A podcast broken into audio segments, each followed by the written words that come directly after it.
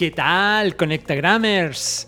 Bienvenidos un jueves más de emprendimiento, innovación, transformación digital, desarrollo sostenible.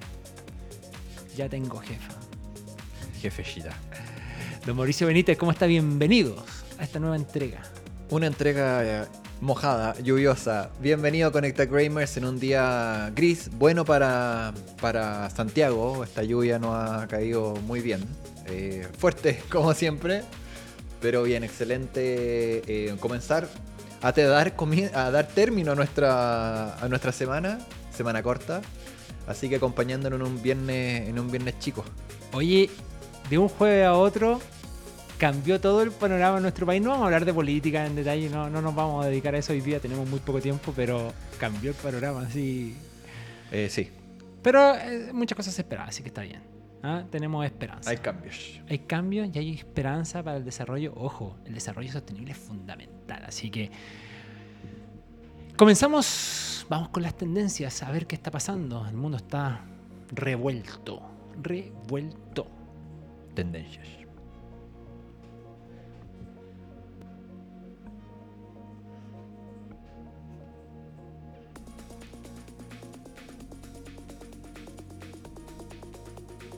Y el Bitcoin se hunde. ¿Qué pacho? No, colapsa el rally de las criptomonedas, todas las criptomonedas al suelo, todo impulsado por el señor Elon Musk. Y bueno, lo que está diciendo el Banco Popular de China. ¿Por qué vamos a tocar esta nota? ¿Por qué, por qué estamos hablando un poquito de esto? Porque queremos hablar que, eh, sobre qué es lo que está pasando con el blockchain, qué está hablando con las criptomonedas. Eh, en este mundo donde hay harto emprendimiento de, de- los traders. ¿ah? Están ahí vueltos locos. ¿ah? Eh, bueno, se derrumba el Bitcoin eh, a 35 mil dólares luego de haber alcanzado la cima de los 65 mil, luego de que Tesla habría dicho que iban a ocupar liquidez corporativa para, para entrarle al Bitcoin con miles de millones de dólares. Y hoy día vemos que Elon Musk dice, no, sabe que esta cuestión contamina mucho. Y, a y el Banco Popular Chino nos dice, sabe que en compras masivas no se puede usar como moneda de cambio, como moneda de pago. ¿Qué dice don Mauricio Benítez? Oye, un notición. Notición nos, nos sorprendió esta noticia que, el, que efectivamente el Banco Popular de China eh, para compras en comercio haya restringido el uso de criptomonedas. Bueno, viene de la mano con lo que está trabajando en el yuan digital. Lo que todos esperamos de ella lleva aproximadamente 5 años trabajando en esto. Y, y bueno, y las declaraciones de Elon Musk no vienen más que a mover la aguja es increíble de 65 mil dólares, Dólares. pasa a 35 mil. O sea, fue una bajada. Si es el momento para comprar, vaya a comprar. No Claro. sé si va a caer más, pero, pero sí fue un... El análisis de 200 días, de 200 días dicen que se tendría que estabilizar en el orden de los 40.000, que tendría que estar ahí, la noticia decía algo así. Hay muchos que compraron hace poco y bueno, lamentablemente. Yo creo que cayó. aquí viene a colación la conversación que tuvimos con, eh, de Crypt- con Crypto Market eh, eh, sobre que en Rafael- realidad- Rafael con Meruana. con Rafael, Meruane, exacto, sí. Meruane, sobre efectivamente cuál es el objetivo, o sea, en realidad dónde va a quedar o dónde se va a po- posicionar dentro del mercado eh, las criptomonedas, digamos. Yo creo que esto es muy importante porque hoy día es un refugio como un activo, está como si fuera oro, pero en realidad entendemos que las criptomonedas con el tiempo se van a transformar o debiesen transformarse en realmente como una fórmula para eh, las transacciones internacionales de valores, en realidad.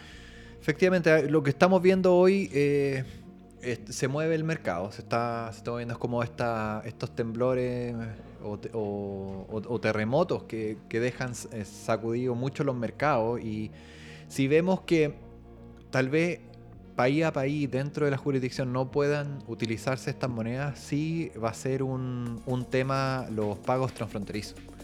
Y ahí, eh, lógicamente, las cripto, los criptoactivos en general colaboran y ayudan a lo que es el, el- los pagos transfronterizos, envío de dinero, remesa. em, y obviamente lo que hablábamos en ese entonces del SWIFT, puede ser que este sistema global vaya en desuso y en decadencia de la que- década del 70. Los que mandaron 30, te mandé 65 mil dólares, te llegaron 35 mil. es un tema, bueno, ahí la volatilidad de, de la moneda es un, es un temazo. Eh, caer así desplome de 65 mil a 35 mil es mucho. Vamos a ver en dónde queda, dónde queda esa media. Pero sí, los que compraron, o los que compraron a 65 mil, bueno, el negocio no fue muy, muy bueno. Oye, y. mm, No, yo creo que hay que ponerle, hay que ponerle atención. eh, vienen, hay seminarios de cripto, hay, hay seminarios de blockchain. Yo creo que lo más valioso del Bitcoin, a mi juicio, es el blockchain. O sea, con eso me quedo. Así es, eh, la tecnología de base que, que pudo, pudo haber sido la base del Bitcoin y de la crip- del criptoactivo, criptomoneda en sí, pero, pero el, el- este registro inmutable eh, y trazable completamente, obviamente es lo que deja, el- lo que- positivo que deja la tecnología. Sí, va, va a permitir la- el, el desarrollo de, de economías colaborativas, etcétera, etcétera. O sea, yo creo que, que se viene muy, muy, muy, muy, muy, muy potente eso. Yo creo que es lo que es, es lo que tenemos que rescatar. Ahora todo esto que va, que viene, que sube, que baja. Haz bien la cosa, señor. Tal cual. Vámonos entonces con. A ver qué dice la pauta. Don, don Fernando. Oye, don Fernando está, Está- de viaje. Nuestro editor periodístico está viajando. está viajando. Se ¿Ah? saltó la lluvia. No, pero mira, oye, hoy día, de hecho lo publiqué en redes, terminé el segundo curso Mm. del viaje al emprendedor eh, en la página de Simón de Sirene, en estos cursos del viaje al emprendedor que está ejecutando Simón de Sirene con el apoyo de Corfo. Realmente, ¿Cómo le fue? no, me fue- ¿Aprobó? Aprobé, aprobé, aprobé. ¿Sabéis qué? Pero yo no sé por qué me pasa, he aprobado con el 90%. Siempre el falla en 20 uno. Siempre fue. Falla en una. Yo debo decir ¿Ah? también. ¿Sí? 9 de 10. 9 de 10 y es por una Y tontera. uno de- Estoy distraído, estoy distraído. Es que me tira. Vamos a hablar, con- vamos a hablar con los creadores. Vamos a hablar con Pero los tenemos creadores. Tremendo- de 10. Debería ya haber reprobado, no. Pero bien. tenemos tremendo invitado, así que vamos con la entrevista. entrevista de la semana.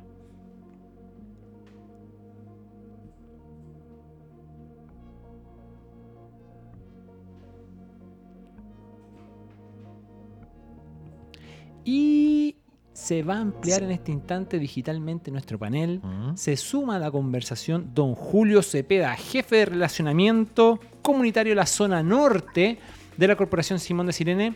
Va Vamos a conocer un poquito el trabajo de Julio, qué es lo que está haciendo con la corporación allá en el norte. Eh, y vamos a hablar un poquito también, eh, ya avanzada la conversación, vamos a hablar también de esto, este apoyo a los emprendedores que se está haciendo a través de la ejecución de estos cursos eh, de fase 2 que desarrolla la Corporación Simón de Sirene en esto del viaje del emprendedor, programa apoyado por Corfo. Y vamos a Tremendo. hablar de evaluación de proyectos, que es el curso que terminé. Así que, ¿cómo está Julio? Bienvenido.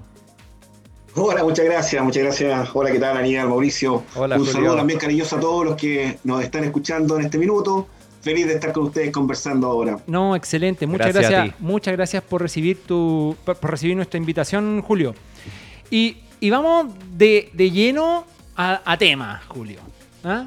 Cuéntanos cómo llegaste a relacionarte con el emprendimiento. Queremos saber quién es Julio Cepeda en realidad, primero que todo. Muy bien. Bueno, para mí el emprendimiento en realidad eh, ha sido un acercamiento desde pequeño. ¿ah? En mi casa, mi padre fue comerciante, así que toda mi infancia hasta los estudios universitarios estuvo detrás de un mostrador y atendiendo público. Eh, lo mismo que mis tíos también fueron muy emprendedores con diferentes tipos de negocios, por lo tanto estas reuniones familiares, oye, muchas veces era escuchar de oportunidades, de negocios, ¿ah? de desarrollo. Eh, fue bien interesante. Luego, después de la universidad, me fui conectando ya con el acompañamiento y el desarrollo de emprendedores, de pequeña y mediana empresa, y, desde ahí me he ido desarrollando, tanto en ámbitos de consultoría como en coaching, que, que es de donde yo he ido aportando fundamentalmente. ¿Qué, ¿Es necesario esto de la consultoría al emprendedor? Eh, la semana pasada hablábamos con, con Alejandra, de, eh, la jefa de emprendimiento, de, de- la, jefa de emprendi- la directora de- de- de- de- del, em- del tema de emprendimiento en la corporación, y, y nos hablaba del tema de las mentorías y todo eso. queremos siempre eh, volver sobre este tema porque creemos que es muy importante. ¿Cuál es tu opinión? ¿Cuál ha sido tu experiencia al respecto a relacionarte con emprendedores desde la consultoría y el apoyo que es muy necesario? Súper importante. Mira, déjame hacerte una pequeña diferencia, sí, porque de repente como que se entienden a confundir algunos conceptos. Ah, en, el ámbito de la, en el ámbito de la consultoría. Eso, eso. Ah, separemos consultoría, mentoría, el coaching, eh, tal cual, por favor. Buenísimo, buenísimo. Ahora, todos ellos partamos de la base que es tremendamente importante acompañar un proceso, ya sea de aprendizaje, de desarrollo, de emprendimiento, por lo tanto, cualquiera de estas disciplinas es súper interesante que lo puedan abordar quienes tienen la posibilidad de acceder a estos, a estos recursos. Sin embargo, la consultoría eh, es una persona experta en una materia que es capaz de poder intervenir desde su ámbito de expertise. Una consultoría legal, una consultoría tributaria, una consultoría comercial, sabe del tema, sabe cómo guiarte, decir lo que puedes hacer y lo mejor para ti. El mentor tiene la, la habilidad y la capacidad además de que ya ha pasado por esa experiencia vivió lo que significa desarrollar una empresa, vivió lo que significa poder expandirse muchas veces y cuando llega la, la posibilidad de generar un mentoring, permite que aquel que está siendo mentoreado no solamente le puedan entregar mayores distinción y capacidad para poder desarrollar su negocio, sino que también aportar desde la experiencia. La gracia es no poder nuevamente crear la rueda y aprovechar de compartir esas buenas prácticas y acompañarte también muchas veces con tus redes de contacto, etc. El mentor pasó por eso. Y el coach, el coach en realidad es alguien que te acompaña en este proceso de aprendizaje, pero que un coach profesional no te va a decir lo que tú tienes que hacer. El coach abre preguntas, de alguna manera se enmarca en lo que tú quieres lograr, cuál es el resultado esperado y que por supuesto tú no lo logras hacer. Has intentado varias veces hacerlo, pero es difícil. Bueno, y él se pone a disposición de ese resultado, que de alguna manera es lo que tú quieres lograr, y te acompaña en ese proceso. Pero te guía, es como un espejo hacia ti. Entonces ahí hay diferencia. En todas ellas es súper interesante lo que se logra como proceso de aprendizaje y de emprendimiento. Oye, disculpa. No, por favor. No, no, no. Eh, eh, claro, ahí, hay la idea de tener el, coach em, como esta, este espejo que tú dices eh, de reconfirmar muchas cosas, ¿no? Que hay más dudas que certeza en, en, las etapas tempranas del emprendimiento y justamente el apoyo que necesitan. Y, ahí, ¿cómo, ¿cómo, has visto el desarrollo tanto, bueno, tenemos mentoring, el coaching y las consultorías? Eh, me gustaría hacer doble clic en, lo que es eh, consultoría propiamente tal. ¿Cómo, cómo ha sido eh, la experiencia de Simón de Sirene en, el aspecto de, prestar esta asesoría, consultoría a, los emprendedores? ¿Cómo, ¿Cómo, ha sido el desarrollo de, este, de este servicio, entre comillas? Sí, mira, déjame agregarle otro elemento adicional que, no, lo conversamos, pero tiene que ver también con la relatoría y aparecen estos cursos de capacitación. Eh, porque de alguna manera el viaje del emprendedor lo que hace es justamente colocar a disposición una capacitación, eh, en este caso asincrónica, que lo está desarrollando un relator.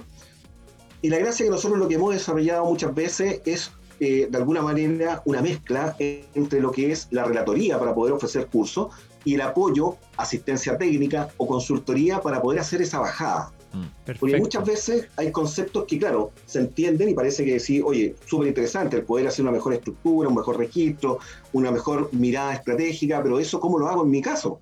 Entonces, ahí ese ámbito de consultoría o asesoría, que nosotros muchas veces le decimos asistencia técnica, permite ir ahí a, lo medular, al foco con el cual en ese minuto ese emprendedor requiere como trabajo a desarrollar.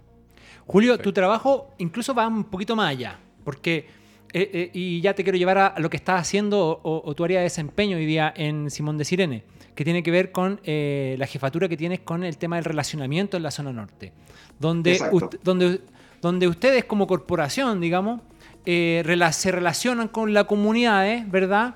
Pero hay una parte de trabajo que para mí me parece súper interesante, porque de repente tienen que resolver algunos problemas en, determinadas, en, determinados territorios, ¿verdad? y, tú te encargas de por una parte, relacionarte con grandes corporaciones muchas veces, ¿verdad? Con, la gerencia de asuntos corporativos, ¿verdad? Para poder apoyar en la solución de estos temas territoriales, pero al mismo tiempo, por otro lado, quienes efectivamente desarrollan esas soluciones son actores locales, emprendedores, otras ONG, y a ti te toca no solo entonces eh, acompañarlo, darle esta relatoría, ni darle esta asistencia técnica, sino que además hay un tema de relaciones y de generar soluciones locales y también negocios.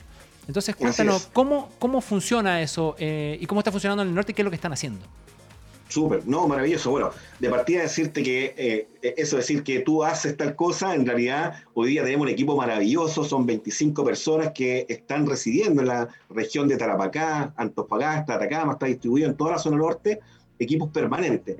Eh, y que como ocurre también a, lo largo de Simón, lo que más aflora ahí es la pasión, la ganas de poder generar eh, justamente este acercamiento, lo que nosotros decimos el poder acompañar, ya sea a estas personas o las mismas organizaciones que puedan lograr sus propósitos. Y tal como tú dices, eso nos lleva a vincularnos, crear puentes entre grandes compañías, como pueden ser las compañías mineras, y una cantidad importante de distintos actores. Hoy día nos relacionamos con pescadores artesanales, familias agrícolas campesinas, comunidades indígenas, estudiantes de, de, universidades, por ejemplo, también de comunidades indígenas, dirigentes sociales, etcétera. O sea, tenemos un grupo importante y nosotros tenemos, yo diría, tres grandes líneas de intervención. Por un lado, el desarrollo productivo y por eso que también es importante ahí el foco en el emprendimiento, sacar adelante, ojalá, el desarrollo de los proveedores locales, proveedores que muchas veces sienten que están en desventaja porque grandes empresas llegan a la región y ellos sienten que muchas veces no están tan preparados y ahí apoyamos muchas veces ese, esa, esa situación y ha sido muy interesante, déjame después volver después a ese punto porque hay experiencia muy interesante en ese sentido. Por otro lado, el desarrollo comunitario, donde muchas veces se necesita desarrollar cosas importantes en una comunidad, como puede ser una comuna propiamente tal, o varios actores dentro de un territorio, y desde ahí generar iniciativas que hacen sentido para todos, por lo tanto, creamos valor en ese territorio, en el ámbito también empresarial, o cultural, o social, y el desarrollo social, donde nos, permite vincularnos con organizaciones sociales. Y en el ámbito del emprendimiento, hoy día eh, se están dando cosas maravillosas estamos apoyando, por ejemplo, por decirte algunos ejemplos muy concretos, a cooperativas agrícolas que están haciendo agricultura en pleno desierto de Atacama. Imagínate, en el lugar más árido del mundo, creando agricultura de primer nivel, creando eh, fertilizante orgánico para, para, poder promocionar eso como producto, por otro lado, yéndose a productos de cuarta gama para poder ofrecer a cadenas de supermercados importantes, y están ocurriendo ahí en la primera región. Oye, en la segunda región, con emprendimientos rurales donde acercamos a la comunidad a acceder a, por ejemplo, resoluciones sanitarias que puedan potenciar sus negocios y desde ahí acompañarlos en su desarrollo, ha sido maravilloso. En Atacama estamos trabajando con alrededor de mil pescadores y algunos de esos, de esos grupos de pescadores, hoy día pescadores artesanales, están exportando a Europa. Imagínate lo que significa eso, el salto cualitativo que significa Ojo, no es que nosotros los hayamos acompañado en su totalidad, muchas veces formamos parte, de, eh, somos un granito de arena dentro de un contexto y de, otros apoyos también, pero contribuimos en algo a que también logren esos propósitos que ellos están interesados en, propiciar. Oye, fantástico escuchar además el tema de la descentralización. Bueno, te ha tocado eh, eh, particularmente el tema de la zona norte. ¿Cómo ha sido esa experiencia también de prestar los servicios, la colaboración, la ayuda eh, de forma descentralizada, porque hay distintas realidades. Uno, como tú bien dices, en localidades hay, hay diversos tipos de emprendedores, diversos tipos de, conocimiento en cuanto a, la especificidad del servicio o producto. ¿Cómo, ¿Cómo, ha sido esa experiencia de, de prestar estos servicios en el norte de forma descentralizada? Sí, fíjate que eh, ha sido bien interesante, primero, el cómo eh, se ha abierto la posibilidad a acoger justamente esta posibilidad de acompañarlo en procesos de consultoría, etcétera. Eh, antes de la pandemia, y dejo colocar aquí una, un antes y un después. Antes de la pandemia, obviamente el tema era muy, muy personalizado. O sea, estando en el territorio, ya sea en las caletas, arriba en los, los sectores de comunidades indígenas, las cordilleras, etcétera por tanto, un factor clave, y eso bueno, aplica para todo, todo emprendimiento, los contextos de confianza son súper relevantes. Por tanto, la primera eh, experiencia nuestra es partir desde ahí, desde, y nosotros lo decimos con alta fuerza, sin afecto no hay efectos, y eso significa crear no solamente una relación de confianza que nos crean como alguien que los pueda acompañar en un proceso de aprendizaje, sino que también que confían en nosotros porque queremos justamente acercarlo a sus propósitos. Por tanto, de ahí nos enganchamos. Y lo que ha resultado después en pandemia, que ha sido también maravilloso, es que con la tecnología nos ha permitido derribar barreras geográficas. Por lo tanto, lo que antes se hacía más complicado de llevar, por ejemplo, profesionales, mentores de buen nivel hacia el norte, hoy día eso está disponible de manera online.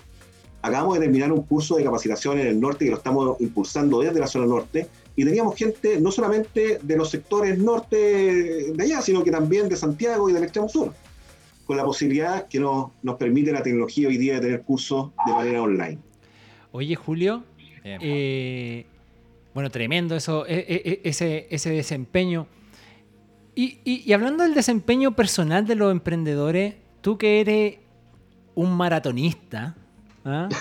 Averiguamos, hicimos, la, siete, siete maratones tienen el cuerpo de 42K. Oye, eh, la maratón tiene la particularidad de que, de que eh, la competencia, bueno, la alta competencia, eh, va compitiendo contra un nigeriano, contra no sé quién, digamos, para quien llega primero. Pero en general la maratón es una cosa de una competencia contra... El running, en, definitiva, es una competencia con uno mismo. Hay que llegar. Tenéis que llegar. es como... Y, y mucho del emprendimiento eh, en lo que tiene que ver con la competencia tiene estas dos aristas. Efectivamente, hay, un, hay una arista de, competencia con el exterior, con, otros actores que, que, puedan estar prestando los mismos servicios, los mismos productos que tú y tener el desafío de la diferenciación y todo eso. Mm. Pero al mismo tiempo tiene eh, mucho que ver con la competencia con uno mismo y la superación de las barreras autoimpuestas. Entonces, o, que te colocó tu contexto en el momento, pero son, es una lucha personal. Eh, y, te quiero, y quiero aprovechar esta, esta experiencia tuya en el running y la experiencia que has tenido con, con la gente que, con la que trabajan para ir al tema. Donde tú estás viendo que hoy día los emprendedores tienen los principales obstáculos personales ¿ah? mm. para avanzar o para escalar o para sacar adelante su emprendimiento o en definitiva qué es lo que lo está haciendo caer. A ver si nos contáis un poquito de eso para después que pasemos a hablar un poquito del curso que está buenísimo. No, perfecto. Mira, fíjate que una de las cosas que yo creo que se ha mantenido también eh, es el hecho de que muchas veces nos enfrentamos a, trabajar con emprendedores y emprendimiento en general que ya tienen años trabajando. ¿ya? Eh, y la verdad que cuando nosotros llegamos con la posibilidad de generar algún cambio, y todos estos proyectos son procesos de cambio, eh, se ve limitado a la posibilidad de hacer cambios porque están acostumbrados a hacerlo de una manera. Entonces, el romper esa situación de poder abrirse a aprender es, una primera situación, de creerse el cuento. Yo te, yo te conectaría ahí con, una, cosa bastante más emocional, de, confiar en el desarrollo que tú tienes de acuerdo a tus capacidades para lograr estos grandes desafíos, que puede ser el cumplir una maratón, que puede ser el cumplir un proyecto de negocio, y que finalmente necesariamente tienes que tener una predisposición a desafiarte de aquellas cosas que hoy día eh, son relativamente nuevas. Es más, o sea, cada vez se escucha mucho, mucho más el concepto de, de o buca. O sea, vivimos en un mundo y así lo estamos eh, eh, plasmando día a día, que es muy volátil, muy incierto, muy complejo, muy ambiguo. Y esa situación desconcierta porque es algo nuevo. No lo he vivido antes y me aparece una, una situación que tengo que hoy día empezar a repensar, a reinventarme. Y eso los desafía. Lo otro, déjame también colocar un acento ahí también, es que los emprendedores en general tienen muy potenciadas ciertas capacidades emprendedoras. Oye, la persistencia, la autoconfianza, la posibilidad, por ejemplo, de buscar oportunidades, pero hay otras que están menos desarrolladas y que justamente eh, muchas veces hace que tropiecen en, en situaciones que a veces se repite. El poder buscar buena información, el poder planificar y sistemáticamente ir controlando los avances y finalmente la capacidad de tomar riesgos calculados. Aquí ya me dio pase. Ya me dio el pase. Voy a tomar, voy a tomar el pase como Ronaldo. ¿Ah? Don Max, vámonos a los consejos del día. Consejo de la semana.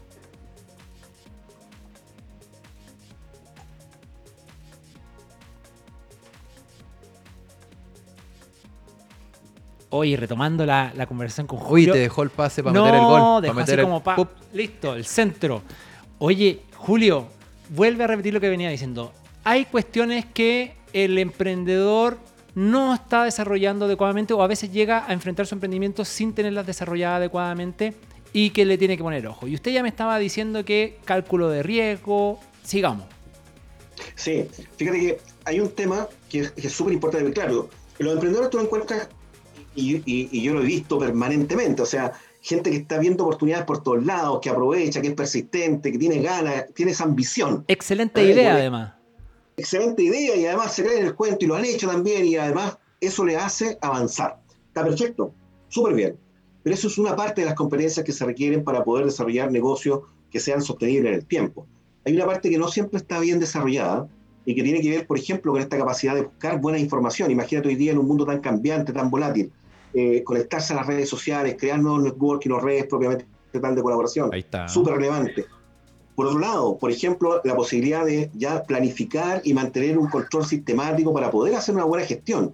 Y lo otro que te decía, de cómo logro tener capacidad para poder tomar riesgos calculados. Eso, y aquí, y aquí, y aquí metemos- quería- entramos en aquí, en- y aquí entramos en la recomendación del curso, que, que- que es el segundo curso que ya estamos evaluando, de que es la evaluación de proyecto. proyectos. Simón de Sirene, en el, en el, este, el viaje del emprendedor, que es este programa que ejecuta de formación apoyado por Corfo, la corporación, tiene este segundo curso, que es evaluación de proyectos. En realidad no es el segundo, es el segundo del que estamos hablando nosotros, que es evaluación de proyecto, eh, dictado también eh, por, el, por el gran Juan Pablo García, tremendo relator. Un ¿ah? crack. Al igual que el curso de ventas que hablamos la semana pasada, este curso vuelve a presentarse con cápsulas de video de forma sincrónica. Es realmente notable. Ya les voy a, al final de, de- de esta parte de la sección, ya les voy a dar mi opinión.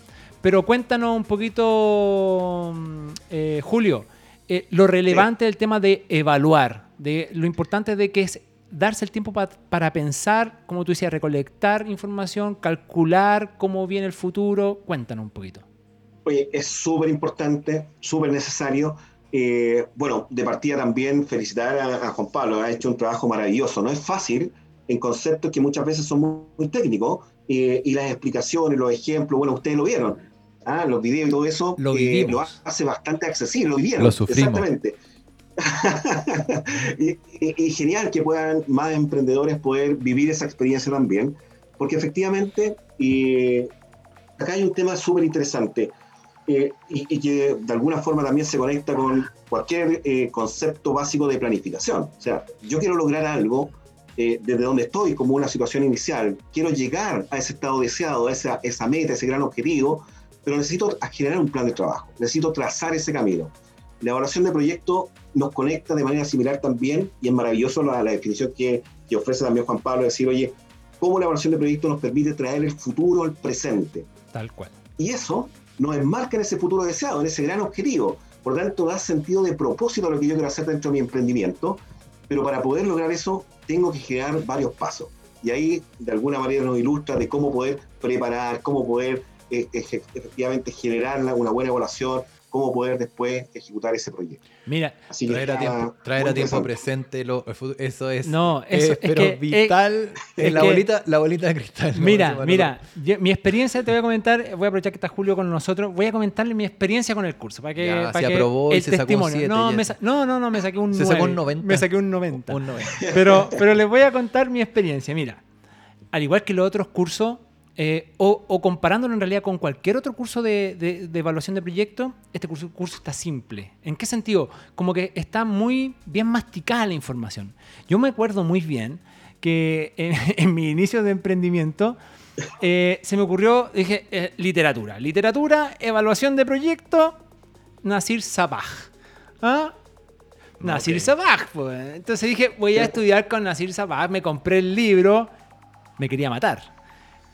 Esta es otra experiencia. Esto es absolutamente otra experiencia que, ojo, en general tiende a tratar en términos más sencillos, mucho más acotados, ¿verdad? Pero tiende a tratar muchos de los mismos temas, o por lo menos te sirve de todas maneras como algo muy, muy adecuado para comenzar. eh, y, para, y para reflexionar sobre el tema de la evaluación de- de negocio. Eh, hay, eh, o de proyecto. Hay una cuestión que es fundamental que me pareció excelente del curso, y me cuelgo de la palabra, de cómo traer el futuro al presente, porque el curso te hace tomar conciencia no solo de la idea, y está, y está tan bien elaborado que no, no, no se concentra en la idea o en los productos que tú tienes, puede ser cualquier ejemplo, sino que lo que te hace es reflexionar de cómo se van a comportar los recursos en el tiempo. Es decir, es decir, cómo tú los recursos humanos, los financieros, eh, tu tecnología, tus depreciaciones, cómo va a funcionar todo eso en el momento cero hasta el final y cómo tienes que evaluar, un poquito colgándome de los riesgos, evaluar en qué momento va a requerir financiamiento. realmente está muy bien elaborado. Eh, esta- esto del viaje al emprendedor, para mí por lo menos, y lo comenté ahí en redes sociales, se está transformando realmente en una excelente academia de cómo llevar adelante tu emprendimiento. Da lo mismo la idea que tengas, da lo mismo el negocio que estés pensando. Si, si ya empiezas a hacer estos cursos, realmente no solo es un gran inicio, sino que si incluso ya lleváis un tiempo, está excelente. Exacto. Eh, Sí, aquí la idea, exacto, el B2B, B2C, la industria que sea, servicios, producto, donde sea, eh, yo creo que es un, es un must. Eh, vienen, vienen programas incluso, incluso de todo, legales, los MVP. eh, vamos a estar eh, cubriendo todos los, los, que- Sí, los no, programas que vienen. está muy notable. Y eso es la, la gracia, que son genéricos. Esto para cualquier emprendedor le va a ser muy útil, eh, masticado. como bien Exactamente. dice No, Aníbal. está muy, Oye, muy bien. Y, y lo que dicen ustedes es muy cierto. O sea, ¿cómo, cómo podemos hacer algo que podría ser muy complejo? Eh, yo viví la experiencia. También hice mi curso de evaluación de proyectos en la CISTAPA cuando estudié comercial en la Chile. Así que sé Ah, perfectamente. ¿usted fue alumno? No, yo lo leí nomás y fue terrible. Yo lo hice. Oye, eh, pero acá, ¿cómo esa cosa que podría ser tan compleja lo, lo vemos en fácil? ¿ah? Y con herramientas concretas que terminado el curso ya las podemos aplicar. Eh, no, te ese es el entrega, gran te, entrega, te entrega formato, te entrega modelo. eh, Exactamente. tú puedes descargar el Excel. No, si está realmente notable. Así No, es. mejor que ir a Facultad de Economía No, no. Negocio. Oye, mejor. oye, es que, es que- oye, si, es que si de cero a esto, realmente es un, es, es un gran avance. Oye, eh, Chronogram no, no nos perdona, Julio. No, tremendo, agradecidísimo tremendo de, de- de- de- de tu participación con nosotros y la conversación. Muy bien. Excelentes tips nos has dado. Así que durante la gracias a semana ustedes, los vamos pues. a recordar. Así que muchas, gracias, Julio. ¿Mm? Excelente. Muchas gracias. Oye, y para los que nos están escuchando además, además de la, en la página, junto con ese link a los cursos del viaje del emprendedor, váyanse al ladito y está un blog que está maravilloso con informaciones muy relevantes para el emprendimiento también. Así, es, así que ya saben, online.simondesirene.cl para entrar a los cursos y en la página de simondesirene.cl para conocer todo lo que está haciendo la corporación en apoyo al emprendimiento. Muchas gracias, Julio. Muchas gracias a ustedes, que estén muy bien. Buen fin de semana. Chao. Gracias, Oye, igual. tremendo, ¿no? Así que me saqué un 9, pero bien. Un 9. Vamos Chile. Saludo don José Rivas, que nos saluda en redes sociales. estuvo- de de cumpleaños. cumpleaños. Felicidades. Happy birthday to you. Ah, así que... Chuni Chengri Kuala en chino para que Cacha. ¿Viste? Te saludamos hasta en chino, José Rivas. Y va a crecer nuevamente el panel, así que vamos con la próxima entrevista. Entrevista de la semana.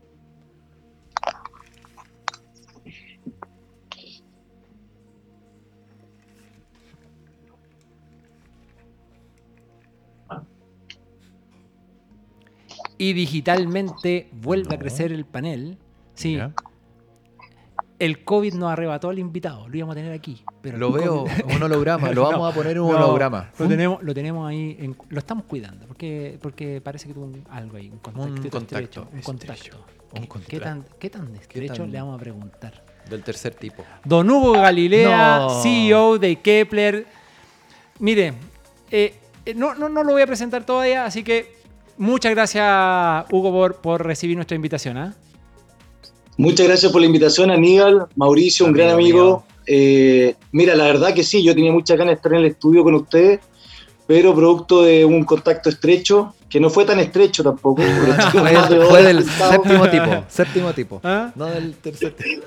No, no, estuvimos en una reunión por más de dos horas en una sala cerrada y el tipo al final tenía COVID, entonces me mandaron a una cuarentena preventiva, pero bueno, no tengo ni un síntoma, así que no hay problema. bien. Hugo, Excelente. expertos en protección, recuperación de datos, seguridad informática. Kepler, po. O sea, Kepler qué- qué Comienza, ¿Cuándo comienza Kepler? Hugo, esto, esto nos ya lo han pre- fuimos- nos esto fuimos para atrás, Esto ya te lo han preguntado un montón de veces, pero vamos a salir rápido de estas preguntas que seguramente has respondido 800 mil. un millón de veces.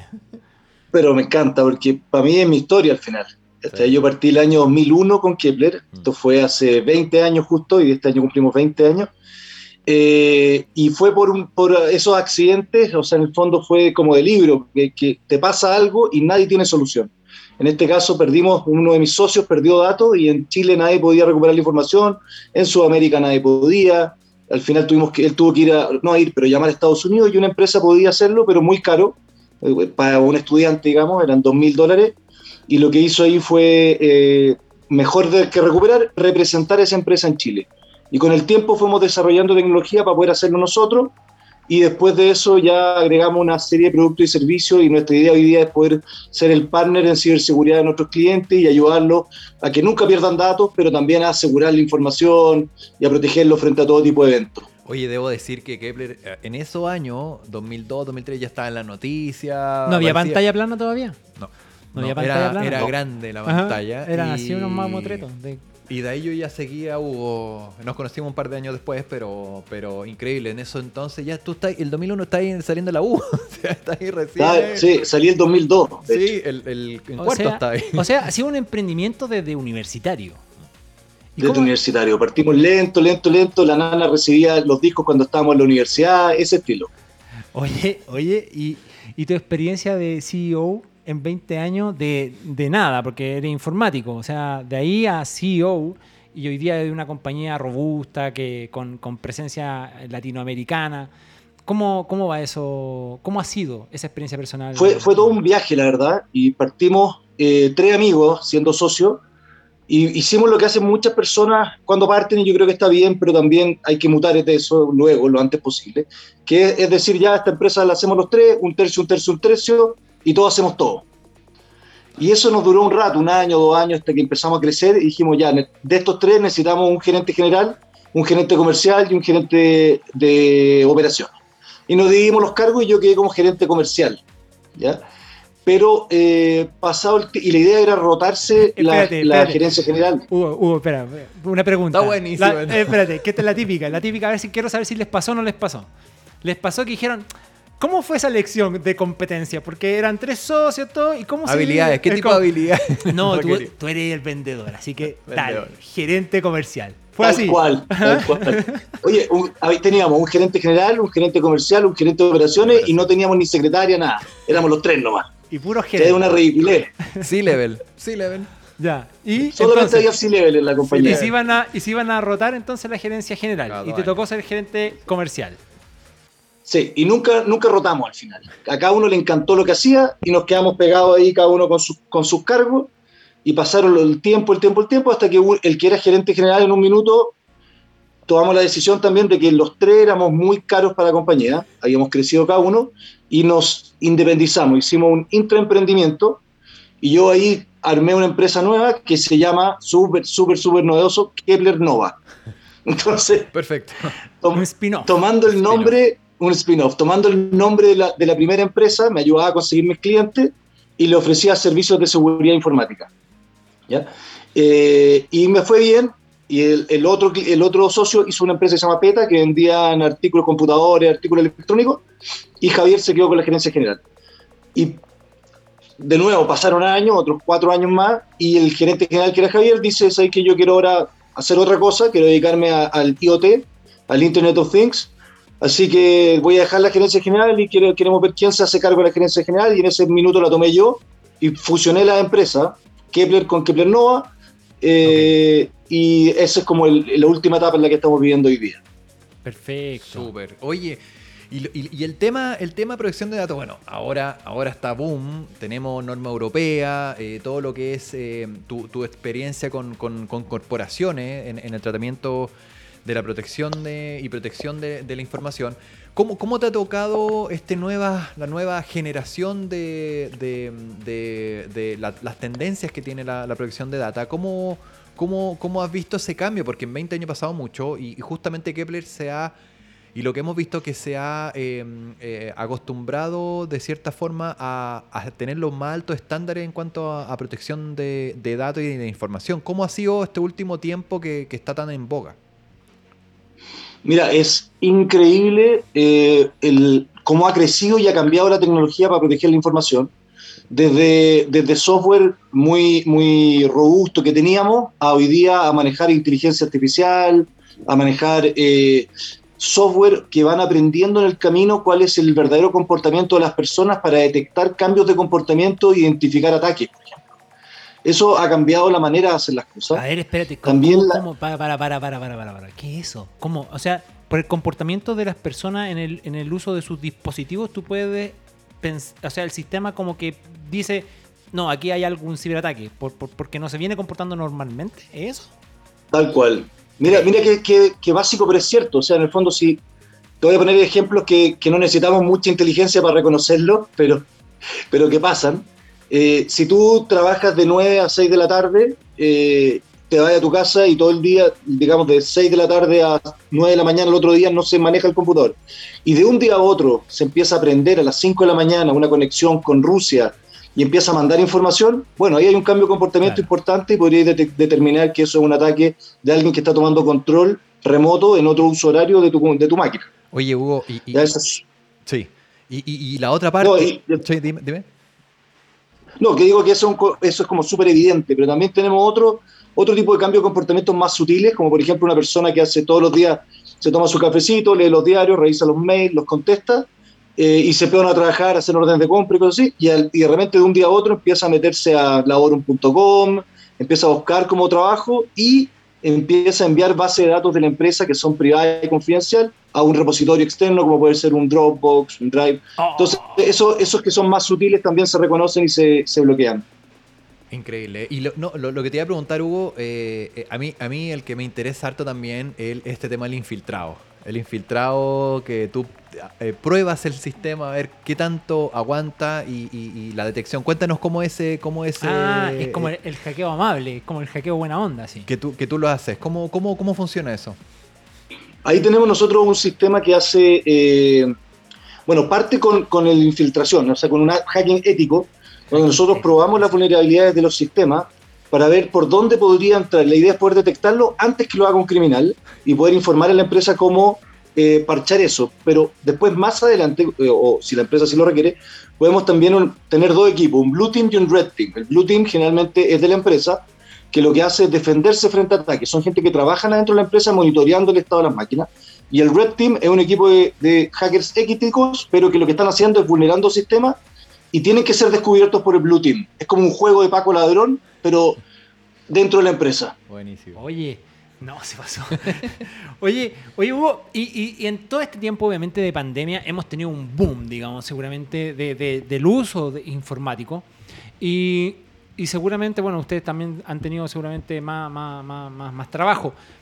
Pero la, pregunta que, que me surge a mí desde, desde el espacio de los emprendedores es, ¿en qué rubro o en qué momento, cuándo alguien con un emprendimiento que tiene una patita digital o, o- o que ha comenzado como una startup a desarrollar soluciones digitales, eh, requiere este tipo de protecciones más allá de la natural que tienen lo- los servicios de servidor externo, qué sé yo. ¿Cuá- ¿Cuándo realmente, en qué momento eh, sería necesario como ya empezar a ponerle particular énfasis a los temas de seguridad? Nosotros tenemos que pensar en el mundo digital como en el mundo físico. Eso es como lo primero. Estamos muy acostumbrados a pensar que, que Internet es como una buena herramienta y, y entretenida y nos facilita la vida, pero también no está exenta de peligro. Y igual que el mundo digital, si tú pones una tienda, tú tienes que poner una reja en la noche. Tienes que poner una puerta con cerrojo. Hay un montón de, de inversión en seguridad física que nosotros hacemos desde el día uno. Disuasivo. Y eso tiene que ser igual con, con el mundo digital. Hoy día y en pandemia, bueno, ha pasado va, y va a seguir pasando que el- lamentablemente el crimen digital es, eh, es un negocio exponencial en crecimiento.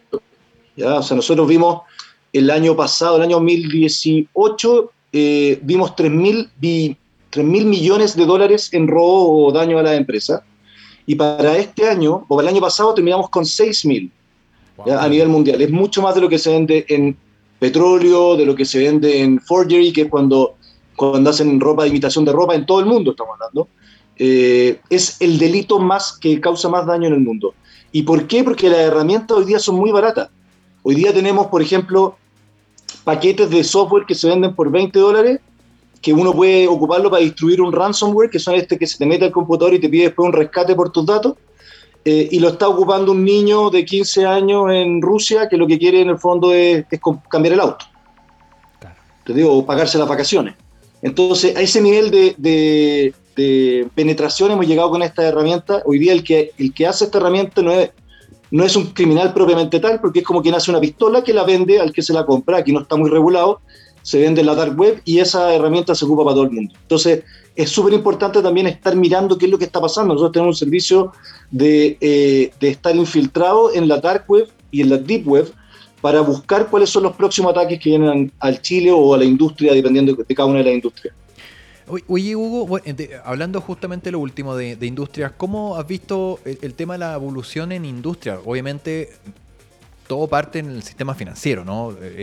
los ataques principalmente, hace unos años empezaron a atacar a los bancos conocidos de la plaza, pero no se quedaron ahí nomás los ataques, ¿no? ¿Nos puedes contar otros tipos de industria aparte de la financiera? Que, hoy, día y con esta herramienta eh, podemos dividir los ataques en dos, dos grandes bloques los ataques súper bien orquestados y que están hechos por gallos súper, súper, súper eh, dedicados, inteligentes, que han aprendido a hackear y todo, y están atacando bancos, están atacando eh, facilities, por ejemplo, en Estados Unidos la semana pasada, eh, una petrolera que atiende 17 estados.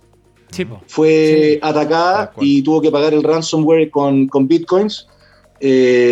hace 3, 4 meses atacaron a Garmin, este que tiene para los geolocalización, pero claro, uno, uno dice, pucha, no, no me funcionó para la bicicleta, pero también tienen en aviones. Entonces, súper delicado el tema. También tuvieron que pagar y los multaron por pagarle a los criminales. Hoy día es súper, súper, súper. Eh, está expandido el, los ataques a toda la industria. Hay que tener mucho cuidado. Estos hackers, como te digo, que son bien dedicados, primero van a atacar estas empresas donde pueden sacar más plata, hospitales, porque tienen récords de pacientes, entonces muy valioso, eh, bancos, facilities, pero hay otro tipo de criminales que son los que están comprando estos ransomware que están, en el fondo se quieren ganar mil dólares, dos mil dólares, eso están atacando a, a diestra y siniestra. Claro, no, no, no discrimina nada. Qué tremendo. Oye, Hugo, quiero llevarte al tema del emprendimiento. Quiero llevarte a, a, los negocios. Con la explosión, digamos, de 2020, pandemia, todo digital y qué sé yo, eh, ustedes, supongo, no sé si estoy aceptando, han tenido un, seguramente mayor demanda, digamos. ¿Es así? Sí, sí básicamente el 2020 la mayoría de las empresas yo te diría que se preocupó de que las cosas funcionaran. De, imagínate el, desastre que vivimos todos de hoy día todos para la casa. Entonces eso fue el 2020, tenían que funcionar las cosas. Y el 2021 hemos visto más eh, este boom de servicios que ya está funcionando, ahora hagamos que funcione en forma segura. Ah, perfecto. Y, cuéntame, Hugo, en la experiencia de, bueno, ustedes son una empresa que, obviamente vive de lo digital, son soluciones digitales. Eh, ¿Cómo ha sido la experiencia de, explorar, expandirse? Eh, yo ya comenté que tenían presencia latinoamericana. ¿Cómo ha sido ese trabajo de escalar, digamos, a, nivel de lo que están haciendo aquí localmente a, otro, a otros lugares, digamos? Miren, nosotros en nuestro camino de emprendimiento y aprendizaje eh, nos hemos pegado unos buenos porrazos. Nosotros partimos el 2008 en Miami con una oficina allá. Teníamos ingenieros, teníamos eh, un equipo de trabajo, casa, oficina, todo en Miami. Hicimos un estudio de mercado antes de ir, donde vimos que nosotros éramos por lejos la capacidad, teníamos la mejor capacidad técnica en el estado de Florida. Entonces dijimos, bueno, vamos a abrir Florida, obvio. Eh, el Producto Interno Bruto Florida es más grande quizás que Chile, yo creo, es como un país chico. Eh, entonces, no hacía mucho sentido. Pero estando allá nos dimos cuenta, y peleamos dos años eso, que el gringo no, no le importa mucho dónde tú estés, a diferencia del chileno, eh, que sí le importa que tú estés en Santiago si, o en región, si tú eres de región. A él le importaba más que nada eh, que fueras la mejor empresa para hacer lo que estabas haciendo y eso, ese posicionamiento se gana con mucha publicidad y es muy caro y era algo que no teníamos en ese minuto. Entonces estuvimos dos años peleando por estar en Miami y lamentablemente esa es una pelea que perdimos. Ahí nos pagamos el NBA. Siempre digo eso, me gasté un NBA en, en Miami. y volvimos a Chile y abrimos en Perú eh, y hoy día y estamos abriendo Colombia cuando, cuando pasó lo del estallido social y luego la pandemia. Ya, perfecto. Oye, ¿y Ahora, nosotros podemos atender en forma remota a todos los países de Latinoamérica, esa es la gracia también. Pero siempre una oficina ayuda mucho a las relaciones comerciales. De todas es un buen punto, sí. De todas Por eso tienen operación en toda Latinoamérica. Y, mm. y, y, el escalamiento, ¿ha sido orgánico? ¿Han recibido algún, en algún momento otro tipo de inversiones? ¿Cómo ha sido ese crecimiento de usted? ¿Cómo ha sido tu experiencia frente a eso, digamos? Frente al capital de trabajo, etcétera, etcétera. Para irnos a Miami nosotros hicimos un levantamiento de capital, eso fue el 2008, y básicamente con las 3 F, Family, Fools and Friends, Eh, y con eso nos fuimos para allá y nos gastamos esa plata y nos volvimos y el resto del crecimiento ha sido más orgánico. colo- volviste colorado. Pobre, Rojo, eh. pobre Fools, Pobre Fools. Sí, bueno, eso fue lamentable, pero, pero bueno, la empresa ah, no quebró ni, ni fue mal, sino que simplemente fue, quisimos como levantar este capital para abrir en Miami y, y reventarla a nivel latinoamericano y no funcionó esa apuesta, pero eh, lo- igual los accionistas están contentos y la empresa ha crecido en estos años. Claro. Ahí, No ahí- es que hayan perdido su plata. ahí la- la- la- el aprendizaje, eh, ¿lo harías de nuevo? Tal vez se falló lo que tú dices de, por una parte, la, la escasez de liquidez para, para el marketing que tuvieron que hacer y por otro lado, tal vez eh, el mercado en sí. ¿Cómo, co- ¿Tú lo harías de nuevo para nuestros emprendedores que piensan en ir a Florida o entrar a Estados Unidos? ¿Cómo, cómo sería eso después de 13 años? Sí, yo creo que hay que hacer un buen estudio de, eh, y ojalá con alguna, aunque salga caro, con alguna firma experta sobre cuál es el real capital que voy a necesitar para poder hacerme conocido allá, para poder hacer lo que necesito hacer. Eh, nosotros, como te digo, éramos, no sé, por el 2008, tenía menos de 30 años y fuimos para allá y, yo vi que éramos los mejores en lo que hacíamos y fue tanto así que las empresas de Florida me mandaban a mí los casos difíciles. ¿Cachai? Pero, Ya. pero los clientes no, entonces yo a ellos les podía cobrar un margen muy chico porque ya le estaban cobrando a su cliente. Entonces no, pero, pero con un, un poder, de- o sea, con un socio local que hubiéramos tenido allá, con una liquidez grande, estoy seguro que no hubiera, ido- hubiera sido distinto el cuento. Oye, ¿y, y cómo ha sido la relación interna cuando han tenido que enfrentar estos aprendizajes? Porque al final no quiero hablar de, de- de, en el fondo la caída o que no te funcionó, sino que al final el aprendizaje. ¿Cómo, cómo El eh, nuevo en la interna, en la interna de, con tu equipo, cómo ha sido llevar, eh, sacar, digamos, de, digámoslo ya, sin, sin, sin eufemismo, de un fracaso, levantar a tu equipo, sostenerlo y seguir adelante, digamos? Hoy día ya sabemos que- que salieron, pero ¿cómo fue eso? Claro, sí, no- nosotros nunca estuvimos como en, en riesgo de quiebra ni nada, sino que simplemente era una rama, era, era como un branch que no estaba funcionando. Eh, entonces no tuvimos como un, un- un problema moral, digamos, de, de que la gente, oh, esto no está funcionando. no va-". No, lo estaban pasando increíble en Miami, ¿cachai? Tenían la vida soñada de los 25 años, porque éramos todos jóvenes. Yo iba para allá tres veces al año, me quedaba tres semanas, trabajaba como mono, pero lo pasaba increíble. Teníamos un equipo súper entretenido, íbamos rotando la gente que, que- que vivía allá. Entonces fue una súper experiencia muy entretenida. Eh, mucho aprendizaje, muchísimo. Aprendimos porque tuve a trabajar en forma remota porque el equipo de acá tenía que conectarse con el equipo de allá para resolver los problemas el año 2008. O sea, digamos, Hace Fue muy, tiempo. muy entretenido. Recién había Facebook, Claro. recién había WhatsApp, Claro. era otro tiempo. eran otros tiempos, Sí. no había WhatsApp, imagínate. No había. Las, las conferencias las hacíamos con una webcam de ni siquiera HD, Medio, pix- medio pixel, eran dos cuadrados. versión 720, se veía todo pixelado. Sí. Ahí sí. Oye, Hugo, no, tremendo, tremenda, tremenda historia. Hugo, usted nos tiene, usted nos tiene una recomendación para el día de hoy. Mira. Así que vamos a ir Al contenido. al contenido de la semana. Contenido de la semana. Lluviosa.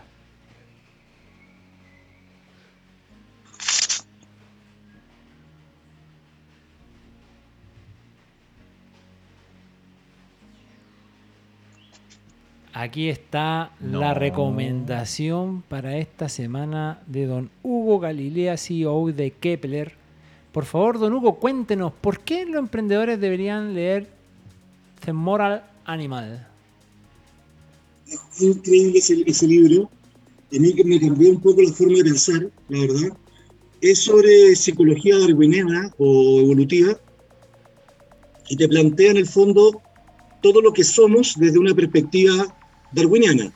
Desde, desde por qué elegimos a la persona que elegimos para estar con ella para toda la vida, por qué somos fieles o infieles, qué son los celos. Y a mí una parte que me interesó mucho y que es a tangente, a que, que- que tiene que ver mucho con esto es el por qué también conviene mucho eh, asociarse y trabajar en forma colaborativa. ¿Cuáles son las ventajas de una vida colaborativa mirando desde la evolución? Perfecto. No, tremendo. Oiga, ¿y cómo ha sido el tema de la colaboración con ustedes? O sea, en ustedes, ustedes trabajan colaborativamente con, sus clientes, pero en general con otro, con otras empresas de. con, otras startups hoy, día. ¿Cómo, ¿Cómo va eso, Hugo? con el ecosistema en el fondo. siempre hemos tratado de trabajar en forma colaborativa tanto con nuestras competencias, en el fondo no, no se puede colaborar, pero sí tener una, una relación sana de competencia, eh, como con eh, muchos partnerships que tenemos, nacional e internacional, con desarrolladores de seguridad, desarrolladores de software de seguridad chilenos e internacionales. Nosotros estamos hoy día representando las marcas más grandes a nivel mundial eh, de ciberseguridad, los, trabajamos con los mismos que trabajan con el gobierno norteamericano, ese tipo, y ellos nos, nos dan mucho a nosotros, aprendemos mucho de ellos, y a la vez nosotros traspasamos este conocimiento a desarrolladores o, o analistas de seguridad chilenos que pueden replicar en cierta medida los mejores procesos que tienen estos, estas empresas grandes. Hugo, y, y también la- el gremio, ¿no? El gremio bien potente. Eh, se organizan y, y ahí cuentan un poco eso. Sí. Nosotros, yo por ejemplo soy director de la Alianza Chilena de Ciberseguridad, ahí entro por el Colegio de Ingenieros, yo no entro como por Kepler, y lo que hago ahí es, es una alianza maravillosa donde nosotros se juntaron varias instituciones, son 11, desde, no sé, las compañías de seguro, el Colegio de Ingenieros, eh, universidades como la Universidad de Chile, institutos técnicos, donde la idea es poder llevar a la ciudadanía esta idea de que hoy día tenemos que, que movernos seguro en el ciberespacio. Cómo nosotros podemos tener una vida, o sea, nuestra vida también depende de cuán seguros somos nosotros en el ciberespacio. El contar plata, por ejemplo, que nos enseñaba nuestra abuelita, nunca contar plata en la calle, esto es exactamente lo mismo, pero a nivel digital. No poner las passwords escritas en un papel. eh, son ciertas cosas que tenemos que ir aprendiendo prácticas que hoy día van a definir eh, nuestra seguridad digital. o las peores prácticas hay claro. que eliminar y No, tremendo. Oye, Hugo, agradecidísimo de, de- de tu tiempo. Un llamado final para, para, nuestro, para nuestros Connectagrammers que están en sus casas respecto a qué es lo que viene con Kepler eh, en el 2021 y cómo están mirando el 2022 ya. Y, y- y un llamado al tema de la seguridad, que nosotros estamos haciendo un llamado como programa al tema de la transformación digital y qué sé yo, pero también eh, nos pareció muy relevante eh, ver los temas de seguridad. Nosotros tenemos una visión 720 grados, le llamamos. Que tenemos que mirar por 360 grados dentro de la, de la empresa y 360 grados fuera de la empresa. Tengo que estar atento a todo. Eso es, es, es como la vida misma, siempre digo yo lo mismo. Es lo mismo que el mundo físico, el mundo digital. Hay que estar atento a lo que hago, pero también a lo que están haciendo el resto, ya los buenos y los malos. Y yo llamo también a los, a, a los emprendedores a que se atrevan, a que hoy día en la ciberseguridad hay un espacio tremendo esto está creciendo a tasas del 30, 40% a nivel internacional. Entonces hay una oportunidad gigante para desarrollar cosas, porque el mundo está cambiando. Estamos viendo por tú criptomonedas, cómo va a cambiar eso la forma en que nosotros movemos y transaccionamos a nivel internacional. Bueno, eso va a tener que estar acompañado de seguridad también, en wallets digitales, eh, de identificación más segura. Entonces, yo como que los llamo a, a, a pensar también, si es que tienen ganas de emprender y vienen desde el mundo digital, en la ciberseguridad y ver cómo podrían aportar. Los países eh, son evaluados a nivel internacional cuáles son los más seguros y Chile está súper débil en desarrollo de productos de, de, ciberseguridad. Entonces, más encima como país necesitamos gente capaz que esté desarrollando productos de ciberseguridad. Perfecto. Buen llamado. Hugo, muchas gracias por tu tiempo, muchas gracias por acoger nuestro llamado y muchas gracias por tu testimonio de emprendimiento y mucho éxito con Kepler. ¿eh? Muchas gracias, Miguel. Excelente, gracias, Hugo. Muy bien, nos veremos pronto, sí. Así estaremos. Ahí estaremos. Muchas gracias, Hugo. Gracias. Y como última sección del programa, queridos amigos Conectagrammers, nos vamos a el dato. El dato rosa. Ah, no, el dato de la semana.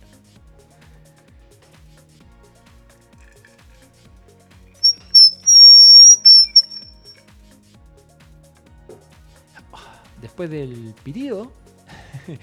no, ¿Eventos? Eventos. Un webinar. Conectagrammers, señoras y señores. Panorama Económico 2021 en Chile y las medidas pro inversión. Un mm. webinar eh, de Invest Chile, ¿ya? Eh, patrocinado y, y eh, ejecutado y producido por Invest Chile. Panorama Económico del 2021 en Chile y las medidas pro inversión. Un webinar el 3 de junio a las 9 de la mañana. ¿ya? Usted entra a investchile.gov.cl y accede ahí a la inscripción para que lo pueda agregar al, al, a, su, a, su, a su calendario de Google o al que usted ocupe. Y van a ver, bueno, va a hablar los ministros, ¿verdad? Pero va a haber eh, un lanzamiento sobre un ebook eh, sobre sectoriales sobre eh, temas de inversión, que está muy relevante.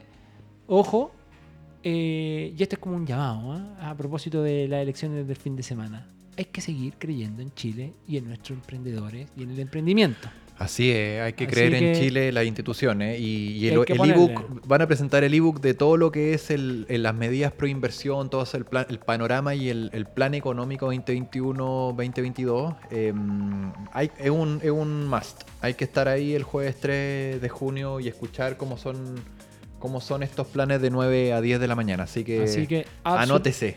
un imperdible. Así que ya saben, panorama económico para el 2021 en Chile en invest.com.cl. Y llegamos al fin de este programa. Estamos. Oye, qué interesante lo que planteó al final eh, Hugo, sí, po, porque ¿viste? no, en algún, no, no, no, en, en algún momento intermedio, cuando habla de, de la experiencia que tuvieron y dice, mire, nos faltó evaluar ¿Viste? adecuadamente. Justo hoy día vimos y eso. justo hoy día hablamos de la evaluación bolita de de cristal y sin tener bolita cristal. sin saber que íbamos a hablar de eso.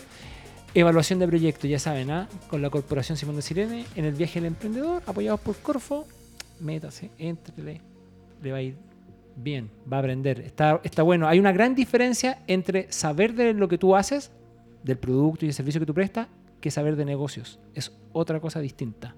Así que, ya lo sabes, emprendimiento, innovación, transformación digital, desarrollo sostenible, queridos amigos, amigas. Don Mauricio Benítez, muchas gracias. Muchas gracias, Aníbal. Excelente programa. Así que está bien.